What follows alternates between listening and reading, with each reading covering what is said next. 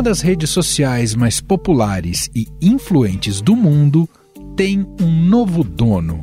O bilionário sul-africano Elon Musk comprou 100% do Twitter após semanas de negociações.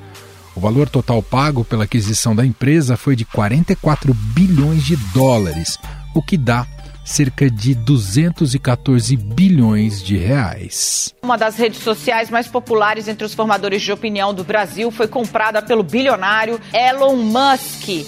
O Twitter aceitou ali entregar o seu controle ao bilionário Elon Musk numa negociação de mais de 40 bilhões de dólares.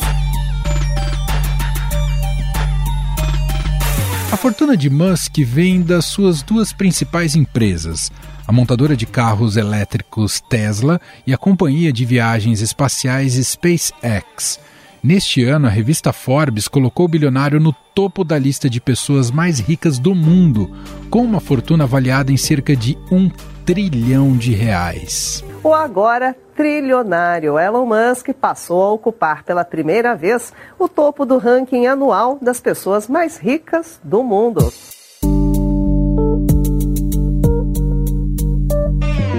Por que a compra do Twitter pelo empresário vem causando tanta polêmica no mundo?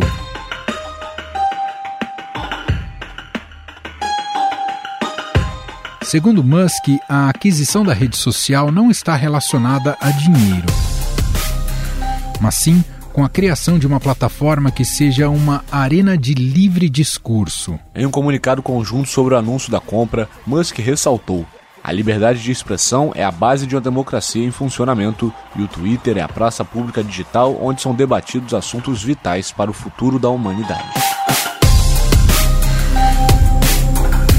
O empresário vinha questionando se a rede social estava fazendo o suficiente para proteger a liberdade de expressão de seus usuários. Musk foi além e disse que o Twitter não deve regular o conteúdo além do que é exigido pelas leis dos países em que opera. E acrescentou ainda que quer promover um discurso livre e aberto, já que ele considera a plataforma um lugar essencial para compartilhar pontos de vista. Ele nem assumiu e já prometeu que a liberdade de expressão será a base de uma democracia do funcionamento. E o Twitter, segundo ele, que é a praça da cidade digital, onde são debatidos os assuntos vitais para o futuro da humanidade, também será assim.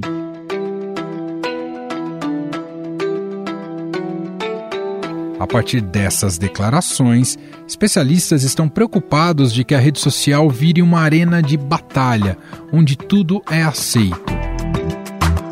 Todas as redes sociais têm suas políticas de moderação de conteúdo que são pensadas como formas de tentar coibir desinformação e barrar discursos de ódio. E ele é um histórico defensor de menos moderação nas mídias sociais. E a expectativa é que, uma vez que ele assuma o comando total da empresa, que ele tire alguma dessas medidas de moderação e o Twitter modere menos, sobretudo as políticas de desinformação.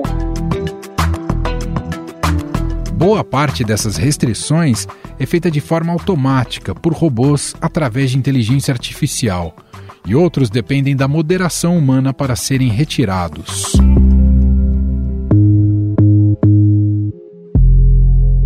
A notícia animou os apoiadores do presidente brasileiro Jair Bolsonaro, que tem no Twitter uma das principais plataformas de divulgação de apoio e também de fake news. Muitos, inclusive, já tiveram suas contas suspensas por disseminar notícias falsas sobre o sistema eleitoral e a vacinação contra a Covid-19. A conta no Twitter do empresário e dono das lojas Avan, Luciano Hang, foi suspensa pela rede social nesta quarta-feira. Em 2020, o empresário já havia sido bloqueado tanto no Twitter quanto no Facebook por ordem do ministro do STF, Alexandre de Moraes, em decorrência do inquérito das alegadas fake news. Um exemplo é o deputado federal Daniel Silveira, que foi condenado à prisão e à perda de mandato pelo STF por ameaçar o ministro Alexandre de Moraes. E logo depois indultado pelo presidente Jair Bolsonaro. Encerrada a sessão que determinou a condenação do deputado Daniel Silveira, condenado por agredir, usar palavras chulas contra ministros do Supremo Tribunal Federal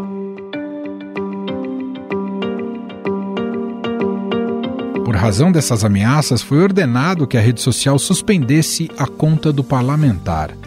O próprio presidente Jair Bolsonaro, que possui mais de 7 milhões de seguidores, já teve tweets com fake news e desinformação sobre a pandemia apagados pela plataforma. Ele acabou postando essas imagens no Twitter e aí o Twitter se posicionou e apagou duas dessas postagens. Ou seja, a plataforma entende que o presidente foi contra as orientações das autoridades de saúde. filho do presidente, o deputado federal Eduardo Bolsonaro, comemorou nas redes sociais a aquisição do Twitter por Elon Musk. O empresário bolsonarista Luciano Hang foi outro que disse esperar que o novo dono da rede social traga mais liberdade à plataforma. Com receio do que pode vir pela frente, o Ministério Público Federal avalia um envio de um ofício à equipe que cuida do Twitter no Brasil para questionar se a chegada de Musk ao comando da empresa vai afetar as políticas de combate à desinformação na rede social, que também tem um acordo contra fake news com o Tribunal Superior Eleitoral para as eleições de 2022. Os usuários brasileiros do Twitter agora têm uma novidade na hora de usar a plataforma. Trata-se de uma ferramenta para denunciar a divulgação de informações falsas aqui no país. Essa opção foi liberada hoje, na segunda-feira, tanto no Brasil quanto na Espanha e também nas Filipinas. Informações divulgadas pela Reuters, que conversou com funcionários da empresa, mostram que os colaboradores do Twitter estavam preocupados com a capacidade do bilionário de influenciar as decisões da empresa sobre usuários abusivos e conteúdos considerados prejudiciais à população. Jack Dorsey, um dos fundadores do Twitter, agradeceu ao empresário pela compra da empresa e afirmou que confia em Musk para trazer luz à rede. E para analisar o tema por aqui, a gente convidou para uma conversa o jornalista e colunista aqui do Link Estadão, Pedro Dória. Ele é também autor de livros como o Manual para a Internet. Olá, Pedro, seja bem-vindo, tudo bem? Oi, Manuel, sempre um prazer falar contigo. Pedro, a gente vem observando né, há algum tempo essa obstinação do Elon Musk em comprar o Twitter algo que enfim se concretizou nessa semana. Diante do que temos de elementos até aqui, é, o que, é possível presumir nesse movimento? É, é, é apenas uma jogada empresarial e, portanto, de natureza meramente financeira, ou há um plano simbólico e até de poder mais ambicioso por trás dessa aquisição? Eu até quero citar aqui nessa primeira pergunta uma frase que foi dita pelo próprio Elon Musk, que é a seguinte: ele, ele falou, investi no Twitter porque acredito em seu potencial para ser a plataforma para a liberdade de expressão em todo o mundo. E acredito que a liberdade de expressão é um imperativo social para uma democracia funcional, foi o que disse Elon Musk. Sem atribuição de, de, autoria, como eu fiz agora, Pedro, isso chega até a parecer que saiu da boca de um bolsonarista. E aí eu queria te ouvir se nesse aspecto é que torna nebuloso o futuro do Twitter. Emanuel, eu vou ser muito cuidadoso aqui, porque acho que a maneira como a twittosfera, ou seja, as pessoas que estão no Twitter receberam a notícia, pode frustrar uma quantidade muito grande de pessoas. É, o que, que eu quero dizer com isso? É, existe isso, não é só no Brasil, essa extrema-direita populista celebrou muito e uma quantidade muito grande de pessoas que se coloca no campo democrático está encarando isso como o terror, como o fim. Eu teria muita cautela dizendo, antes de tudo, que nós não temos elementos o suficiente para saber o que, que o Musk deseja com o Twitter. Você tem razão, Emanuel, quando você fala aí começa a usar esse, é, esse termo, né, liberdade de expressão, e anexar ela à boca de um bolsonarista, você poderia estar falando na boca de um trumpista nos Estados Unidos, não é? Porque, de fato, esses movimentos autoritários populistas capturam o vocabulário da democracia liberal, dão um golpe de judô nele e forçam dentro de um padrão que se aproxima de movimentos autoritários, antidemocráticos e liberais. Mas primeira coisa que a gente deve dizer é o seguinte: mesmo nos Estados Unidos, Elon Musk não é um trumpista. O Musk, por exemplo, é um cara que defende de forma extremamente intensa a legalização de drogas, que é a coisa que o reacionarismo americano odeia. É uma das ideias que você vai ver essa turma da extrema-direita imediatamente do outro lado. É, o Musk, inclusive, é, uma das brincadeiras que ele fez é agora no, nas reuniões de conselho do Twitter todo mundo vai ficar fumando maconha, entende? É, aliás, o próprio preço que ele ofereceu por ação, 54,20, esse 4,20 aí, isso é do jargão da cultura da turma da cannabis, que quer dizer justamente é, o 4 e 20 da tarde é o momento de você acender um cigarro. Então, primeira coisa, primeira informação é, o Musk não é um trampista ele também não é uma pessoa de esquerda, muito pelo contrário. Ele se classifica como um libertário. O libertário mais famoso do Vale do Silício é um ex-sócio dele, que é o Peter Thiel. O Musk é uma das pessoas que, como Peter Thiel, fez fortuna na venda do PayPal. Eles produziram esse primeiro sistema de pagamentos da internet. E quando se, se refere ao Thiel e refere ao seu libertarianismo, o Musk imediatamente se vira e fala: agora, eu não sou libertário ao ponto do Peter Thiel. Quer dizer, ele já cria ali, a gente não sabe precisar o que, que ele quer dizer com ser libertário, mas a gente já cria ali uma distância. Ele não se vê como um radical. Aliás, ele fala com muita frequência que ele se vê como um moderado político. Então vamos tentar definir o que, que é isso. O, o que, que, é ser libertário, é, Emanuel? Existem duas maneiras de você encarar o conceito de liberdade. Uma é você ver liberdade como algo inato. A sua liberdade, Emanuel, pertence a você. Eu sou, por natureza, livre a partir do momento que eu sou um ser humano. A outra maneira de você encarar a ideia de liberdade é você compreender liberdade como algo que tem que ser garantido externamente. Por exemplo, é necessário que exista um Estado para garantir que todos vão usar da sua liberdade com tranquilidade. A diferença entre uma ideia e a outra é a seguinte: se você é uma pessoa muito forte e você é uma pessoa muito fraca, talvez você precise de uma terceira pessoa para garantir que a pessoa muito forte não vai oprimir a pessoa muito fraca. Se você acha que liberdade é apenas algo que te pertence, a gente meio que está num mundo selvagem em que ninguém vai defender aqueles que são mais fracos de qualquer sorte de opressão, da opressão da empresa privada, da opressão do Estado. Um liberal, no sentido iluminista, no sentido que vem junto com a expressão democracia liberal, ele leva em consideração as duas concepções do termo liberdade. Ele parte do princípio de que a liberdade é inata, pertence a você, Manuel. Você é livre porque você é um ser humano. Mas ele também parte do princípio de que é necessário um Estado para garantir que as pessoas que, por alguma circunstância, estejam mais frágeis na sociedade não possam perder a sua liberdade por conta de alguém que esteja armado, alguém que esteja, tenha muito dinheiro, ou qualquer outra forma de poder que você possa manifestar. Um libertário, não. Um libertário vê o Estado sempre como opressor, sempre como uma estrutura que está tentando coibir a sua liberdade. Então, onde nessa escala entre ser liberal e ser libertário que Elon Musk está, é muito difícil dizer. Quais seriam os planos efetivos do Musk para o Twitter? A gente tem como saber, Pedro? Ele vê o Twitter como um espaço para o exercício de liberdade de expressão para todos. A segunda coisa que ele nos fala é que ele considera que é necessário acabar com todos os bots.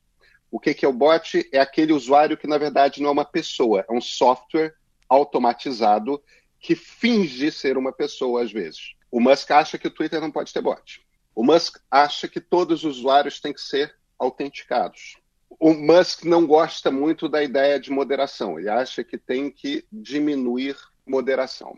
Então vamos, vamos explorar um pouco essa ideia. O que, que é autenticar? Se autenticar quer dizer que você tem que comprovar que você é você mesmo, aí a gente entende como que ele quer acabar com o bot, entendeu? Que no fim das contas ele está querendo de você um documento, correto? Sim. Então, para cada arroba no Twitter, você vai ter atrelado um CPF. Essas duas ideias são ideias muito interessantes e poderosas. Outra coisa que o Musk fala: o Musk fala que quer tornar aberto o algoritmo. O que, que é o algoritmo? O Twitter não é uma força da natureza. Quando você está dentro do Twitter, isso vale para o TikTok, isso vale para o Facebook, isso vale para o Instagram, isso vale para a rede social que você imaginar. Os vídeos, os textos, as fotos, os tweets, os conteúdos que chegam a você têm um algoritmo de inteligência artificial que escolhe o que vai apresentar para você. O Musk está dizendo que o algoritmo do Twitter tem que ser público. É claro que eu e você, que somos jornalistas, a gente não consegue ler aquilo. Mas tem gente que sabe muito de programação e consegue ler aquilo. Por que, que é interessante isso? O Twitter, qualquer jornalista vai te dizer isso. O Twitter é um espaço absolutamente selvagem, de uma agressividade inacreditável qualquer coisa termina em cancelamento, qualquer vírgula fora do lugar que você põe, às vezes porque você é mal compreendido, começam a te atacar. E todo mundo tem essa queixa do Twitter de o quanto que é agressivo estar tá lá, e quanto que às vezes é uma experiência até emocionalmente muito desgastante estar tá lá. Em grande parte, a responsabilidade é o algoritmo. Por quê? Emanuel, vamos lembrar de uma coisa, o Twitter hoje é uma empresa de capital aberto. Isso quer dizer que é dividido em muitas ações, pessoas diferentes, empresas diferentes são donas dessas ações e você compra e vende as, as ações na bolsa de valores. Quando uma empresa é uma empresa de capital aberto e está na bolsa de valores, isso faz com que os acionistas, ou seja, o mercado, essa figura ampla, né, e quase imaginária, está sempre cobrando seus resultados. Então, a cada trimestre você tem que provar que você está dando lucro. Qual o modelo de negócios do Twitter? O modelo de negócios do Twitter é publicidade. Então, o algoritmo tem a seguinte missão: fazer você ficar voltando para o Twitter a toda hora. E como é que a inteligência artificial resolve a questão de ficar fazendo você voltar para o Twitter a toda hora? Só existe uma maneira: te engajar emocionalmente. Isso quer dizer te deixar irritado. Isso quer dizer ficar ali naqueles debates que tchá, tchá, tchá, metralhando o teclado porque você não aguenta, porque você tem que ficar voltando, voltando, você está com raiva. Uhum. Esse algoritmo, no fim das contas, para engajar o máximo possível as pessoas, o que ele fica fazendo é jogando para muita gente, porque ele já aprendeu o truque, e eu vou jogar, portanto, o tipo de conteúdo que vai trazer mais desta reação emocional. Então, quando as pessoas. Aí a gente começa a se aproximar dos bolsonaristas, ou dos trampistas, ou de outros grupos autoritários, eles gostam do Twitter por causa disso. Publicam mentiras, distorcem a realidade. Isso cria na cabeça de muitas pessoas um descolamento real da realidade de fato. E cria aquelas bolhas das quais a gente não consegue tirar pessoas radicalizadas, em grande parte porque o Twitter gosta de distribuir justamente o tipo de conteúdo que eles produzem. Agora, se esse algoritmo é diferente e começa a estimular conversas com civilidade, conversas em que ele sabe que pessoas que discordam estão engajadas pelo interesse do debate intelectual, por exemplo. São conversas que atraem muito a atenção de algumas pessoas, mas não atraem multidões. Esse Twitter é um Twitter que vai precisar de muito menos moderação e é um Twitter que vai ser muito menos agressivo. E o Musk está fechando o capital do Twitter. Ele vai ser dono de 100% das ações. Então, se o Twitter vai passar dois anos dando prejuízo, enquanto passa por uma transformação, para depois aparecer com outro modelo de negócio de sustento da empresa, isso é irrelevante. A pressão do mercado não existe mais. O negócio é dele. Pedro, de que forma essas possíveis mudanças vão impactar a usabilidade dos usuários do Twitter? Quem que usa mais bot, Manuel? Justamente os grupos que têm interesse em falsificar o debate público. Se você tira todos os bots, obriga todo mundo a atrelar o seu CPF, a sua arroba no Twitter, aí você não tem a, a facilidade artificial de turbinar as suas mensagens, e você cria responsabilidade legal atrelada a tudo que você fala. Você passa a ser legalmente responsável por tudo que você fala, porque o seu CPF está lá. Se você junta isso com um algoritmo que não busca mais o engajamento, mas busca a troca intelectual de argumentos, a gente já está falando de um ambiente radicalmente distinto. A gente está falando do mercado de ideias ideal aquele espaço em que a liberdade de expressão existe em função de melhorar a qualidade do debate público. Porque é para isso que a gente quer liberdade de expressão numa democracia. Para que as ideias possam ser jogadas na praça pública, possam ser discutidas, possam ser testadas, possam ser argumentadas e reargumentadas. Então, a ideia aqui pode ser de um Twitter muito interessante que de fato melhora a qualidade da democracia e muito diferente de toda, tudo aquilo que a gente vê nas redes sociais hoje. Uhum. Agora, eu posso te garantir que esse é o plano do Elon Musk? Não, eu não posso te garantir isso, porque a gente tem muito pouco. O que eu posso te dizer é: estamos falando de um sujeito que é brilhante, porque ele tem vários empreendimentos ele conseguiu transformar em sexy a ideia de carro elétrico. A, a indústria do carro elétrico, que já está explodindo na Europa, em alguns anos vai explodir no Brasil, é uma invenção de Elon Musk. A ideia já existe há décadas muitas décadas. Ele transformou o troço numa coisa factível. Ele jogou viagem espacial, o custo de viagem espacial, no chão para poder viabilizar a coisa maluca de viajar para Marte todas as coisas que ele pega são coisas que ele reinventa indústrias inteiras. Praticamente todos os negócios do Musk são voltados para quê? Para combater o excesso de carbono na atmosfera e as mudanças climáticas. Estamos falando de alguém com cara de bolsonarista ou trampista? Não, não estamos. Não só é alguém que está combatendo mudanças climáticas, como alguém que está mostrando que é possível você criar negócios extremamente rentáveis enquanto você combate mudanças climáticas. Ele mostra que o capitalismo consegue conviver com um mundo melhor nesse sentido. Só te fazer uma última pergunta, Pedro. O fato, e aqui envolve não só o Twitter, mas o fato das redes sociais terem esse papel quase, não diria central, mas muito importante na arena política, e o Twitter desempenha isso, é porque a gente vive uma espécie de era das narrativas. O poder hoje ele está atrelado a quem tem o monopólio do discurso histórico, Pedro? Eu acho que a gente está, de fato, em grande parte por conta da. O Jonathan, eu escrevi isso na minha coluna do Estado na última sexta-feira. Tem esse psicólogo social muito interessante americano, Jonathan Haidt. Ele faz uma observação que é o seguinte: em 2009 é o ano que o Twitter lançou o botão de retweet e o Facebook lançou o joinha, né? O botão de like, de curtir.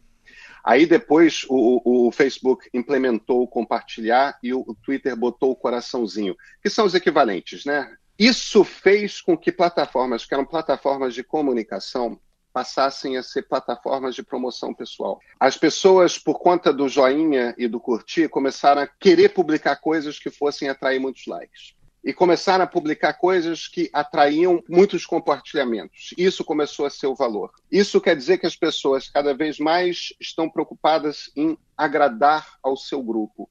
E isso começa a criar várias bolhas, cada qual vivendo a sua realidade. Uma democracia não é possível se a gente não consegue chegar a um acordo a respeito de quais são os fatos e quais são os problemas dados em cima dos problemas, a gente vai discordar de quais são as soluções, entende? Mas a gente vai ser capaz de conversar a respeito dos problemas nos baseando em cima dos mesmos fatos. Quando a gente cria várias, é isso que você está chamando de narrativas, que eu chamo de realidades paralelas, quando isso. cada um está vivendo na sua realidade, uma democracia começa a se tornar inviável.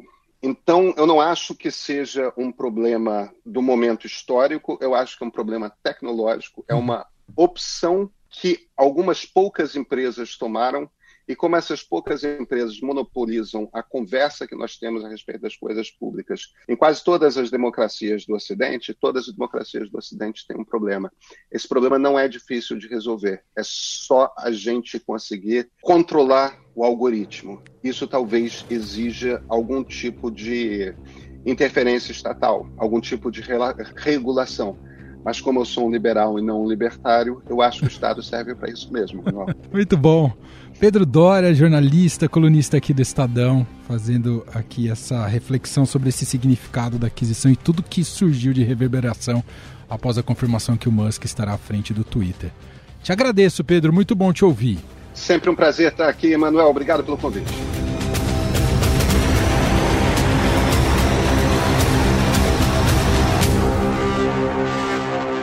Estadão Notícias.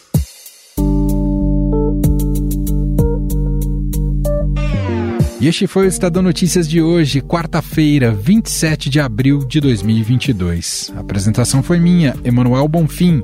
Na produção, edição e roteiro, Gustavo Lopes, Jefferson Perleberg e Ana Paula Niederauer. A montagem é de Moacir Biasi. Escreva pra gente no nosso e-mail podcast@estadão.com. Um abraço para você e até mais.